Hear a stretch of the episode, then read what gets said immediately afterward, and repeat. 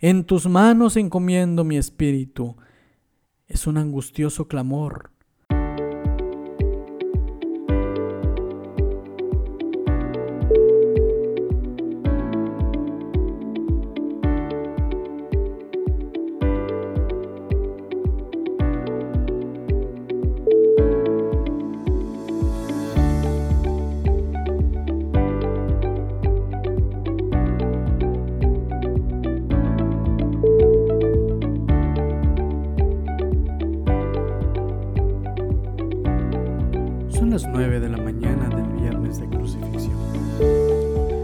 Jesús lo han llevado al Calvario para sacrificarlo. Ya todo está preparado por los soldados romanos, quienes enseguida horadan sus manos y sus pies. Al ser levantado y pender entre el cielo y la tierra, le ofrecen vino mezclado con mirra como estupefaciente para mitigar el dolor, pero él lo rechazó. Jesucristo quiso soportar por nosotros el dolor hasta lo sumo en sus cinco sentidos. El viernes más oscuro de la historia. Después de crucificarlo, los soldados se reparten la ropa de Jesús como trofeo como era costumbre. Además, por orden de Pilato habían colocado un letrero sobre la cabeza de Jesús escrito en griego, en hebreo y en latín. La leyenda decía, Jesús Nazareno, el rey de los judíos para que todos vieran cuál es el crimen por el cual se le crucifica. He ahí el espectáculo. En el monte del Calvario un hombre está levantado entre el cielo y la tierra. Aunque los clavos horadan sus manos y sus pies, de sus labios brota una súplica, Padre, perdónales porque no saben lo que hacen. Este hombre es Jesús de Nazaret. A pesar de la humillación en que se encuentra, no hay odio en su corazón. Ni siquiera el dolor lo vence. Solo hay amor en su oración. Padre, perdónales. Sumido en su dolor, pide a su Padre perdón para los que le traicionaron. Pide perdón para los que le rechazaron. Pide perdón para los que le entregaron y también perdón para los que le crucificaron. Ninguno de ellos sabe lo que hacen. Tan ciegos están que no ven que aquel a quien crucifican es el verdadero Hijo de Dios. ¿Pero acaso solo ellos estuvieron ciegos? No. No solo ellos, tú también has estado ciego y no has visto que el Hijo de Dios fue crucificado por ti. ¿No te has dado cuenta que con tus pecaminosos hechos que cometes diariamente, también eres la causa de que le crucificaran? Tú eres igual de culpable como aquellos que perforaron sus manos y sus pies, pero mira la gran bondad divina hacia ti. Dios ha tenido misericordia de ti y por esa causa te está alumbrando con su clara luz para que te des cuenta de tu gran error.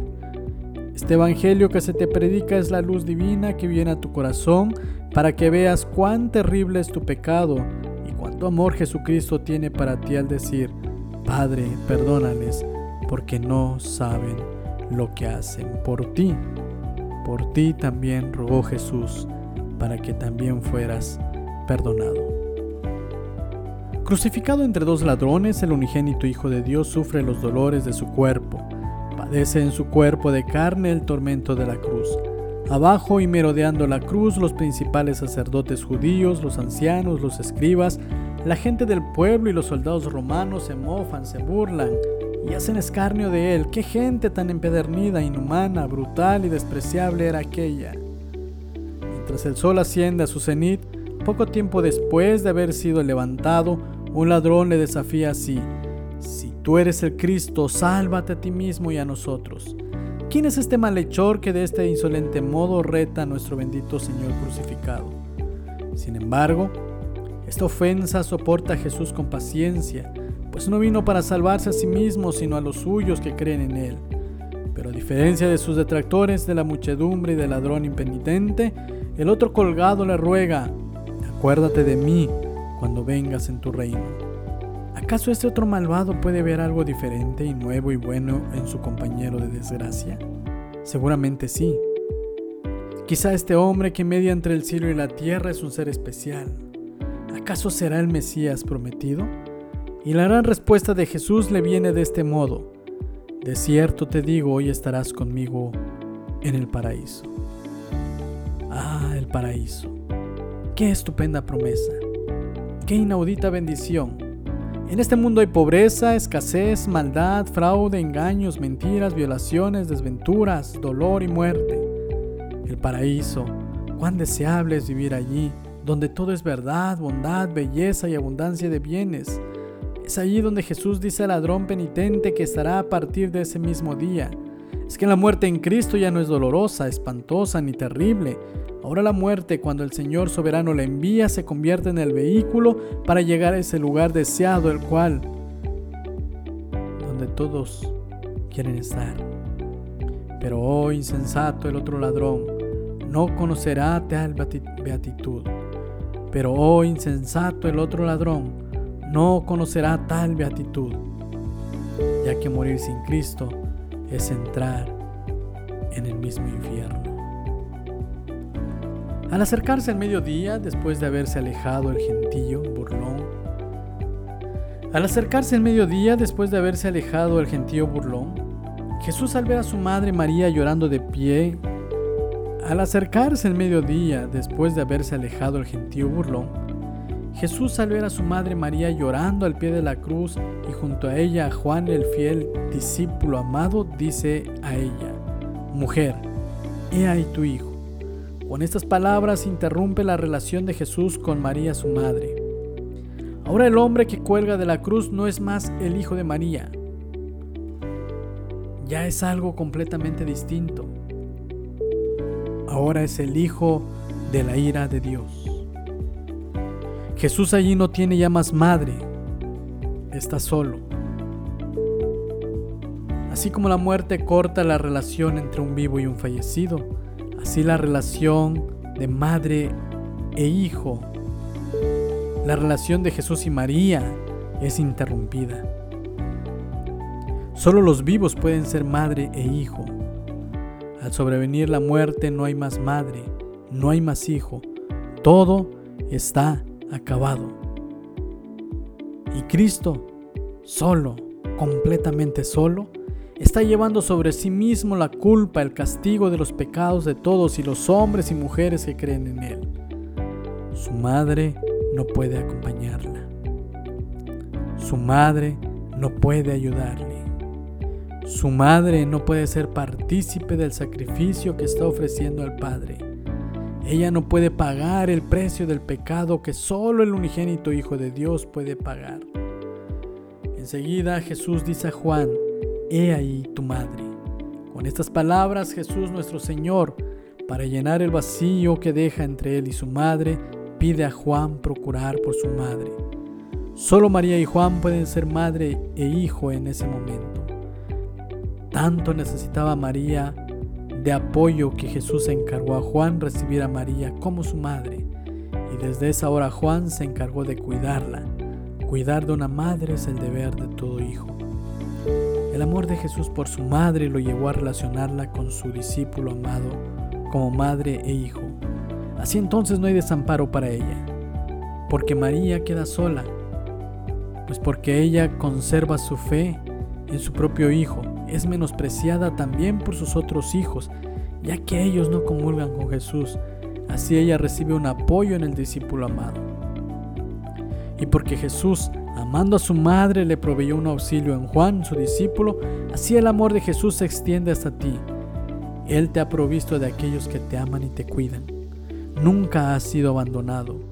Aunque pareciera que todo mundo estuviera en tu contra, Cristo nunca te abandona ni te abandonará.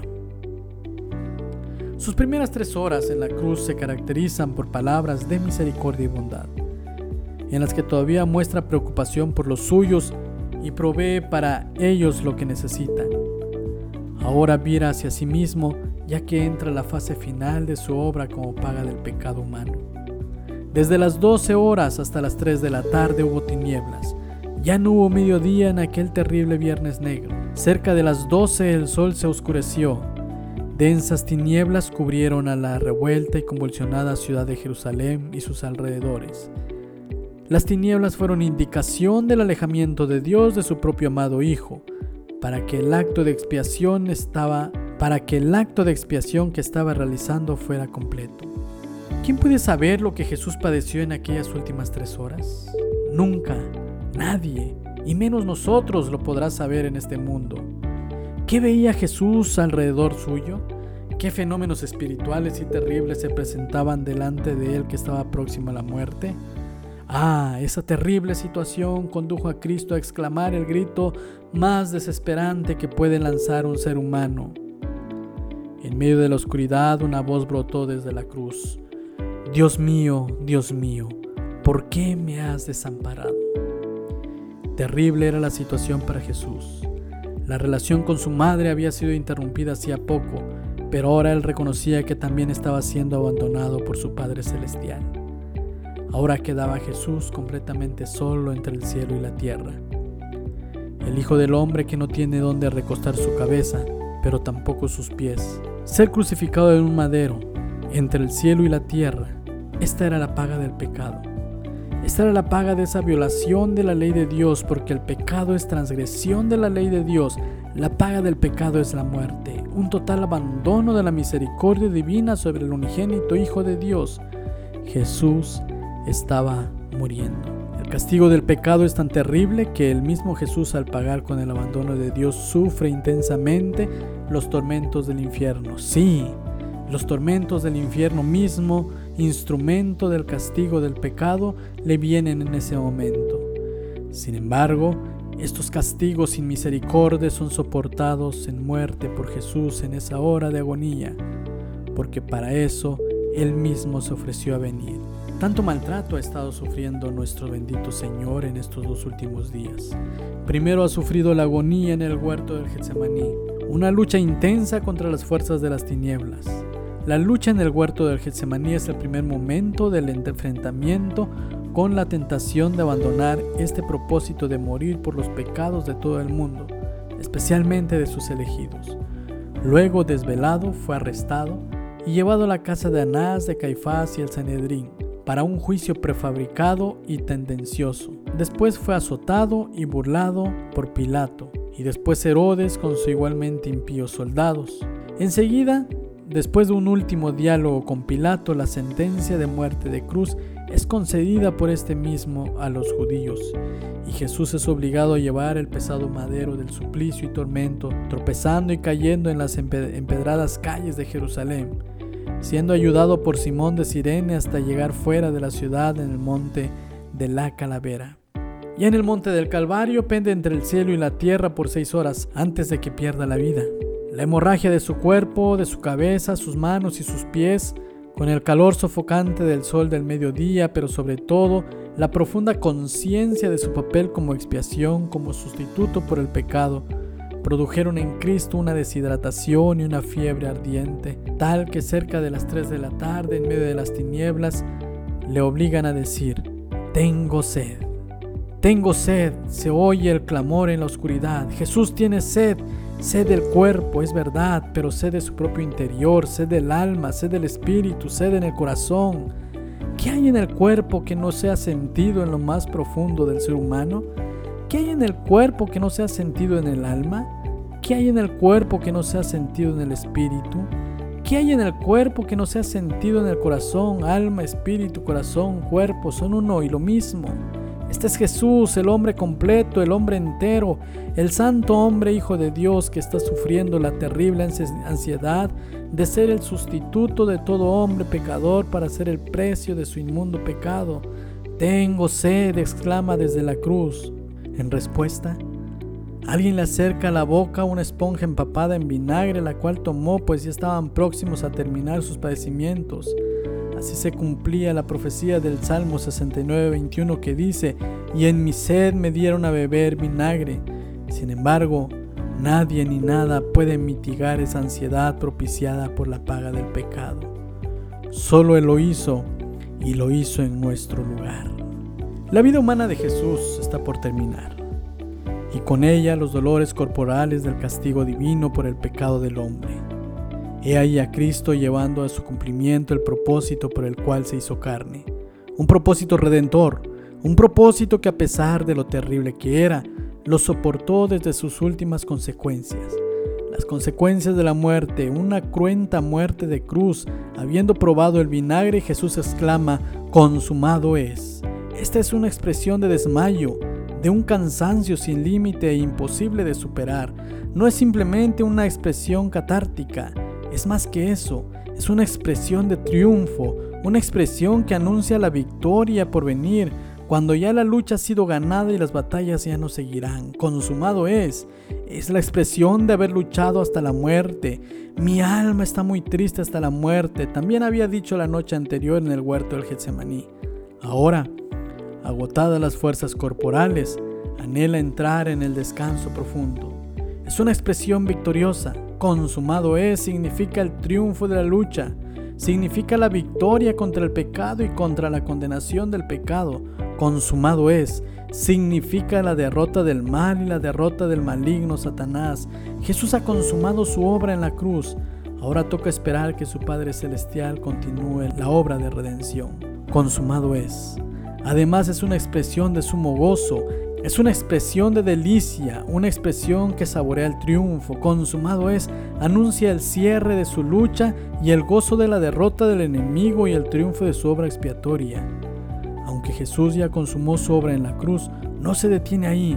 Él continúa consumando su obra en los corazones de los que oyen atentamente su mensaje. Jesús siempre hace completo su obra. Él la ha hecho en mí y también completará su obra en ti. Observa con detenimiento que Él, Jesucristo, está abriendo tu corazón para que tú creas en Él y hagas su plena obra de salvación en ti. Observa cómo Jesús toma tu corazón y te conduce y te guía para que conozcas la verdad. Mira con detenimiento que Él te ha guiado hasta este momento y te está llamando para que tú veas cuán grande obra hace Jesús por ti. Consumado es, anuncia el triunfo de Jesús en tu corazón. De sucio a limpio, de inmundo a santo, de depravado a puro. Eso es lo que Jesús hace en tu interior, desde lo más profundo de tu corazón. Padre, en tus manos encomiendo mi espíritu. Esta es la última exclamación, el último respiro. Esta es la última petición, la última encomienda. Jesús está entrando a la muerte. ¿Qué es la muerte? La muerte es ser alejado totalmente de Dios. Es estar separado de Dios. La primera muerte es la caída en el pecado. La primera muerte fue comenzada en el huerto del Edén con Adán y Eva. La segunda muerte es estar separado eternamente de Dios. El castigo por el pecado es la segunda muerte. El castigo del pecado es estar separado de Dios. Cristo se sometió voluntariamente a la segunda muerte porque la paga del pecado es la muerte y como la muerte es no tener vida, Jesús entregó su vida para vencer a la muerte. Por eso oímos su último grito, Padre, en tus manos encomiendo mi espíritu es un angustioso clamor, pero también es una exclamación de gloriosa esperanza. Ante el grito de la muerte de Jesús sucede un terremoto, los sepulcros de los muertos se abren y estos últimos caminan por la ciudad y se aparecen a muchos.